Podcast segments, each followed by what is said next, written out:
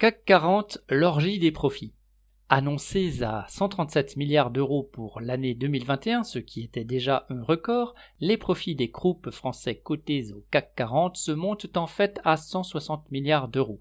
La bourgeoisie, c'est-à-dire les gros actionnaires et les dirigeants d'entreprises, baignent dans les milliards. Ces 160 milliards de profits ne sont pas les sommes pour investir si tant est que les entreprises investissent. Ces profits vont être en grande partie redistribués en dividendes aux actionnaires. Sorte d'argent de poche pour les actionnaires, ces parasites pourront s'en servir pour se payer leur yacht, leur luxe ou pour spéculer et alimenter le système fou et nuisible de la finance mondiale.